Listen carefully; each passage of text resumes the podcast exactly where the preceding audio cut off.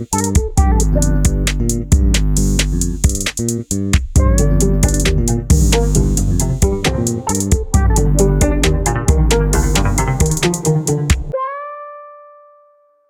caríssimos, sejam muito bem-vindos a mais um episódio do Azar Cósmico, o primeiro da terceira temporada, que é na realidade o 36. Portanto, palminhas para mim.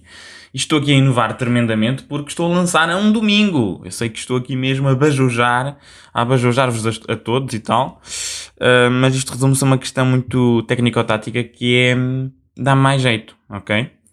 E o episódio de hoje vai ser um, simples, inspirado aqui no Faísca McQueen, um episódio rápido como uma moto e potente como um caminhão. Explicando aqui o conceito da nova temporada, essencialmente eu consegui arranjar um belo local para gravar os episódios. E isto vai permitir o quê? Bem, por um lado permite que as interações sejam mais agradáveis, genuínas, autênticas, pintarolas, etc. Toda uma parafernália de adjetivos.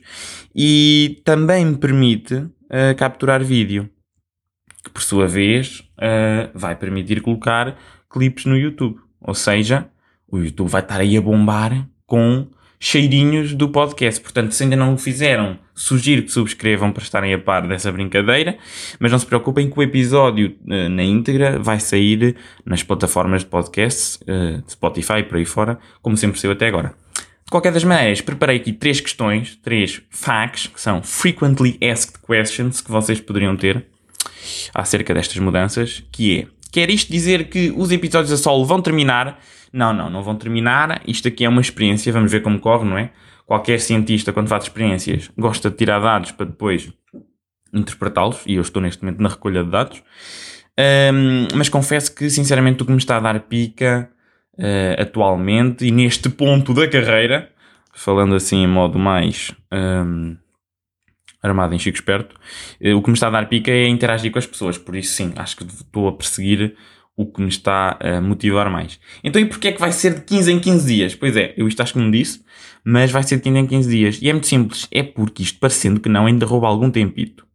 E eu gosto de providenciar conteúdo com a mais elevada qualidade. Percebem? Com um selo de aprovação magnífico. E eu sinto que, para eu fazer isso e levar a fasquia, uh, preciso ter mais breathing room, ok? Espacinho para respirar.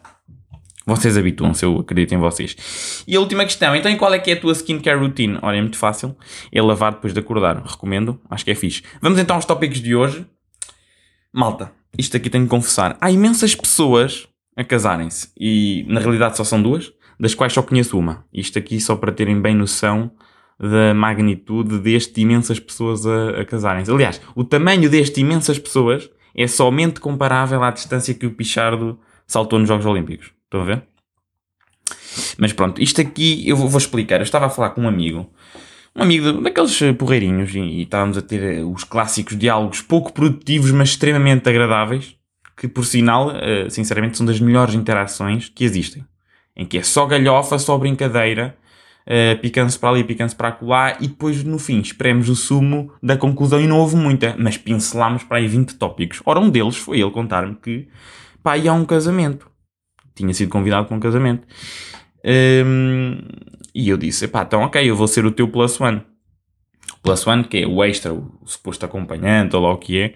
E eu disse, então, já, yeah, porque é que não vou? Um amigo vai ser assim um bro, e eu acho que pode ser engraçado sem, sem ser relação, não é? Porque hum, estávamos a tentar explorar o conceito, neste caso eu estava do género, será que um amigo pode ir?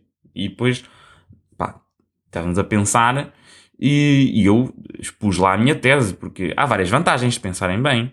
Levar um amigo, ser convidado a levar um amigo, porque imaginem, olha, eu conheceria novas pessoas, espalhava charme, não é? cativava novos ouvintes para o podcast, comia gratuitamente inchava pomos a tirar arroz. Atenção que este aqui é bué da fixe. Até fazia uma proporção. Por exemplo, a cada mão de arroz metia duas de água. Estão a ver? Uh, seguindo ali a, a receita do chefe Lubomir. A questão aqui, o ponto fulcral, o busilis da questão, é que ir a um casamento com um bro parece bem fixe. E sinceramente é uma tarde bem passada. Certo?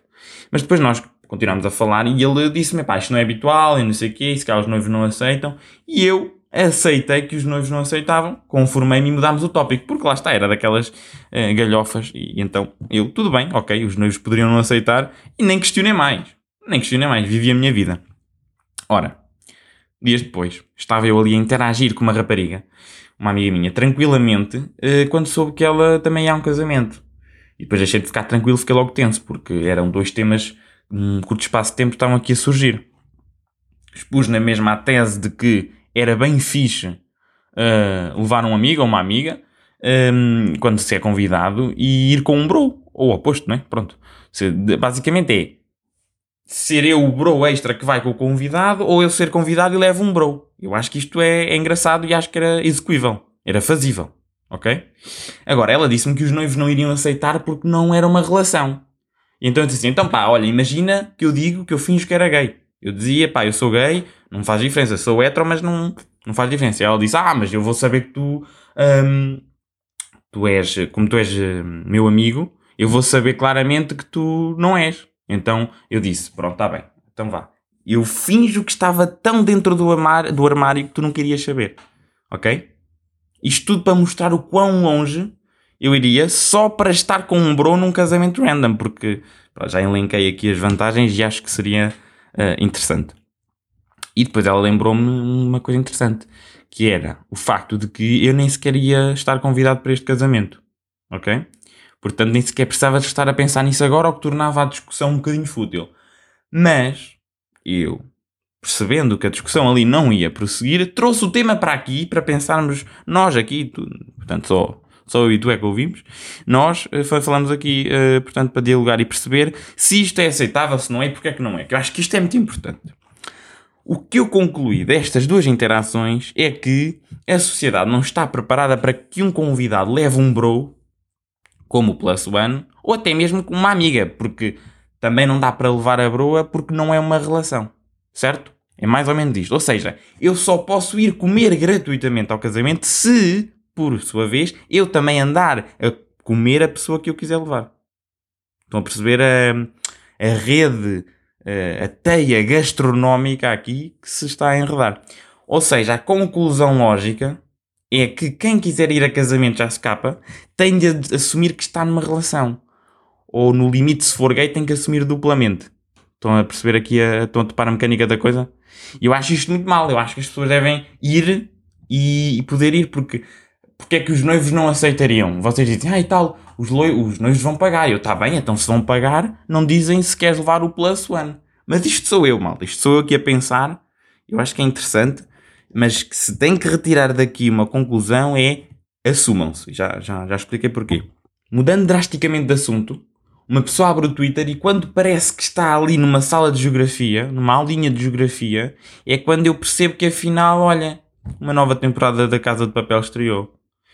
E hum, eu acho que já expliquei aqui. A minha tese em relação à, à, série é muito simples. Duas primeiras temporadas extremamente sólidas, uma, uma qualidade de TV que mostra e demonstra que a sociedade está preparada para receber conteúdo que não é. Uh, portanto, produzida em massa pela América. Uh, aquilo foi feito originalmente por uma empresa espanhola e eram só, uh, na realidade, aquelas duas temporadas eram somente uma, só que foi dividida na Netflix por, uh, sei lá, por razões para incentivar o, o binge-watching e por aí fora. Agora, aquilo foi um, um, um sucesso tal, foi um colosso tal que as temporadas seguintes foram encomendadas pela Netflix e, por consequência, ganharam bastante dinheiro uh, de produção, mas progressivamente foram perdendo a qualidade, foram perdendo a nuance, foram perdendo a subtileza e até um, um bocadinho a inteligência das. Um, eh, do guião original, da, da, portanto, do interesse e do modo como mais, da motivação como as personagens se movimentavam e agiam. Mas sendo honesto, continua a um nível aceitável e firme embora se note claramente que o plano original não era este. De repente até há personagens que têm filhos assim do nada só porque sim, e pá, e uma pessoa fecha os olhos porque também já está investida na narrativa e agora é tarde demais para desistir, mas uh, continua sólido para mim. Imaginem, dou um 6,5, 7 a esta quinta temporada, parte 1, porque a Netflix também agora é inteligente, decidiu partir a meio isto, que é para depois em dezembro ter outro pico de tráfego, que é um bocado assim que isto funciona. Mas pronto, uh, Casa de Papel, ou melhor, La Casa de Papel, é, é uma série que, por mim, vocês recomendo que se ainda não uh, tiverem visto, vejam só as duas primeiras, que na realidade é só uma. e fiquem chilados, que tem aí um, um, grande, uma grande continuação. Provavelmente vão ficar viciados e vão querer ver o resto, eu percebo. E também podem ver que eu estou a gostar. Agora, não é. Não está ao nível de, das originais. Mas também vos digo, não é a caca que as pessoas andam a querer dizer. Andam a dizer que isto é horrível, que é uma perda de tempo. Não, não é. Mas, por exemplo, acho que a quinta, esta última que saiu, foi pior, porque foi a menos inteligente e foi a que foi mais um, investida em razões e decisões emocionais. O que parece um bocadinho irónico, não é? Uma decisão emocional, mas, uh, mas é um bocado por aí. As personagens parece que perderam um bocadinho. Sei lá, parece que ficaram todas num, num bando de geleia psicológica e são muito mais impulsivas uh, nesta quinta temporada. Acho que já se perdeu-se a subtileza, como eu tinha dito. Mas pronto, o resumo desta primeira parte da quinta temporada, assim sem spoilers, assim com acesso ao, ao screenplay, é algo deste género assim. Bum, bum, bum, bum, bum. Tóquio! Tóquio! Granada! Arturito, te vou a matar! Bum, bum, bum, bum. É um bocado isto, porque eles só têm bué dinheiro e esse, esse dinheiro vai todo para explosões e gritaria e tal, e perdeu-se a nuance. Mas sem dúvida que a melhor frase, e que é que mais surge nesta, uh, nestas últimas temporadas, é Que corones estás haciendo? Que para mim isto é, é magnífico e tremendo, que eu até digo que é, é, é interpretado por uma personagem, e é dito por uma personagem que ele parece sempre, sempre, sempre que está à beira de um ataque cardíaco. Não sei como é que o homem faz, mas eu genuinamente temo pela saúde deste senhor, que parece que tá, vai ter um colapso à minha frente, mas o homem aguenta-se. Aguenta sim, senhora. Mas pronto, malta, por hoje acho que é isto. Acho que por hoje está tudo. Vocês já sabem que para a semana, excepcionalmente, não vai ser o salto de 15 dias, vai ser só 7. Vai começar aí a rolar com um convidado. E hum, acho que, acho que é isso. Está bem? Portanto, estejam atentos ao YouTube, estejam atentos também, entretanto, que criei página do Instagram uh, aqui do Azar Cósmico, que é Azar Cósmico Podcast, portanto, bastante original. E é isso, ok? Grande abraço, portem-se minimamente bem e para a semana cá estarei. Chalzewski!